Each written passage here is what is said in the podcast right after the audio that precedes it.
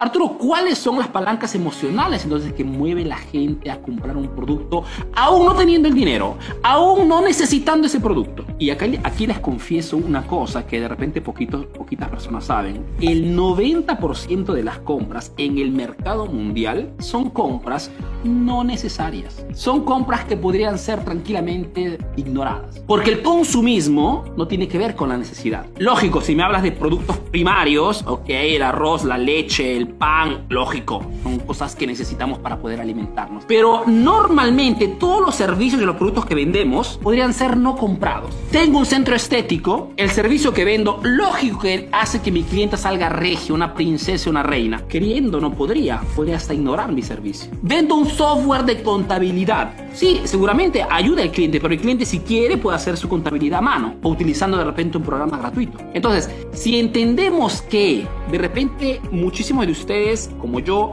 estamos en un, en un mercado donde proponemos productos y servicios que si quiere realmente ese cliente, paciente o estudiante podría no comprar y sobrevivir igualmente, significa que tienen que aprender a hacer marketing y comprender que la gente compra siguiendo palancas emocionales. Ejemplo, tienes que saber que muchas personas compran eh, porque están enamorados de la persona que está detrás de la marca. Cuando les digo humanicen vuestro emprendimiento, humanicen vuestra página, humanicen vuestro producto o servicio, significa esto, crear empatía con las personas para que sean la primera elección para esos clientes. No tanto porque tengan un producto diferente, simplemente porque el producto es de ustedes y vuestro rostro, vuestra persona, vuestra imagen garantiza ese producto o servicio. Otras personas, por ejemplo, compran un producto o servicio porque genera más confianza. Y la confianza también se genera a través de la repetición de un rostro. Más se hacen ver en redes sociales y más esas personas dan por descontado que ese producto o servicio funcionará. Las, los clientes de afuera no compran por las características, compran de repente porque mucha gente dice, wow, ese producto, ese servicio es lo máximo. Por ende, cuando quiero vender mis productos, más que hablar de las características, tengo que mostrar cuánto mis clientes ya servidos por mí están satisfechos.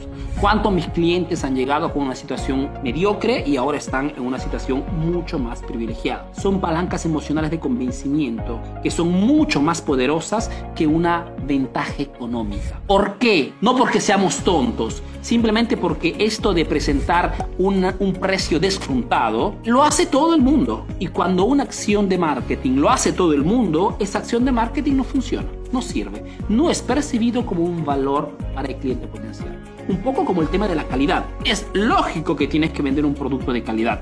Cuando les digo que la calidad no les ayuda a vender, no es que les digo que pueden vender productos sin calidad. No, solo que hoy, en el mercado de hoy, la calidad es una cosa que se da por descontado. Si tu producto o servicio no es de calidad, no respeta esa promesa comercial con la cual la ventas de afuera, es mejor que no hagas emprendimiento, que no hagas negocio, porque está ya, ya has iniciado totalmente mal. La calidad siendo hoy algo descontado, el hecho que tú digas a tu cliente, mi producto es de calidad o es de mejor calidad respecto a la competencia, no te da ningún valor agregado. El ser humano compra siempre por emoción y justifica por lógica.